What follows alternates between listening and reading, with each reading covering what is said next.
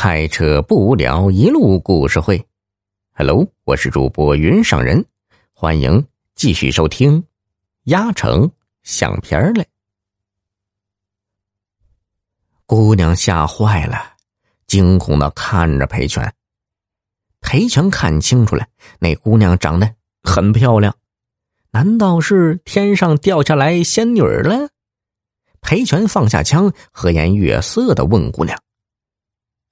你一个姑娘家怎么敢跑到山上来呀？看到裴全没有恶意，姑娘这才松了口气，声音颤抖着告诉裴全：“他舅舅啊，今天来接他到林场住几天。中午吃饭的时候，舅舅贪杯出发晚了，也仗着带了枪，便领着他翻山走近路。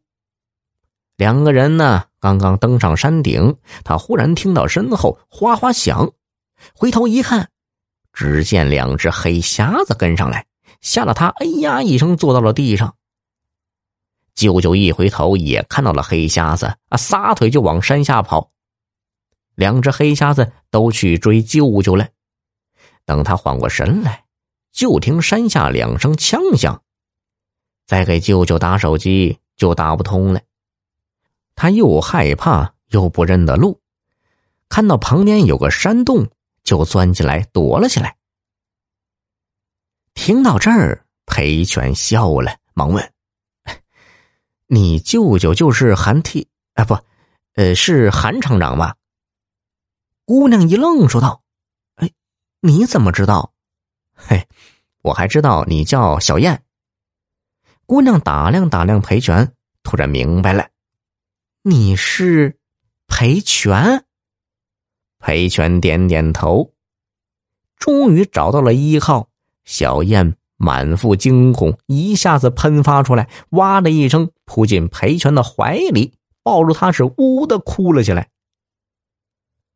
裴全有生以来第一次怀抱女人，顿时头晕腿颤，心跳加速，不由得也抱住了小燕。小燕一边哭一边问：“我舅舅不会出啥事了吧？”啊，我听枪声好像是在沼泽地那边。沼泽，哎，沼泽就是那个，呃，红军长征走的那种水草地，上面的草根呢，呃，交缠在一起，草下面有好多的烂泥塘，要是踩到草根稀疏的地方，那就会呼噜一下子陷下去的。越挣扎，陷得越深，最后落得死不见尸啊！小燕儿听的吓得直哆嗦，裴全心软了，说道：“哎，别害怕，要不我带你去找找。”小燕儿连连点头。裴全解下捆铺盖的绳子，缠在腰里，带着小燕儿出了岩洞。其实啊，他心里很不情愿。他觉得韩剃头仗着有权有势，又拿小燕做要挟，逼自己给他打黑瞎子。更何况遇到黑瞎子的时候，他竟然丢下小燕就跑，实在是狼心狗肺。这种人死了也是活该。小燕也看出裴全不太情愿，挺歉疚的说道：“我知道，舅舅这个人心肠不好。”可是他毕竟是我的亲舅舅，你就帮帮我吧。既然小燕也知道韩剃头的人品，裴全就把他要挟自己打黑瞎子的事说了。小燕听了，撇撇嘴说道：“你让他忽悠了，我的事我做主。”裴全心里燃起了希望，想起小燕儿。扑进自己怀里的情景，这不是姻缘天成吗？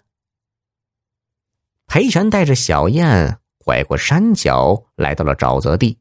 走着走着，两个人发现前面有一趟倒伏的杂草，痕迹直通沼泽里面。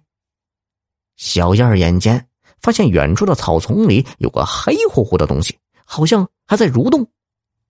赶紧拢着嘴大叫一声“舅舅”，草丛里探出来一个脑袋，嘶哑的叫了一声：“救命啊！是舅舅。小燕说着，就要往里边跑，裴全急忙拉住他：“哎，你找死啊！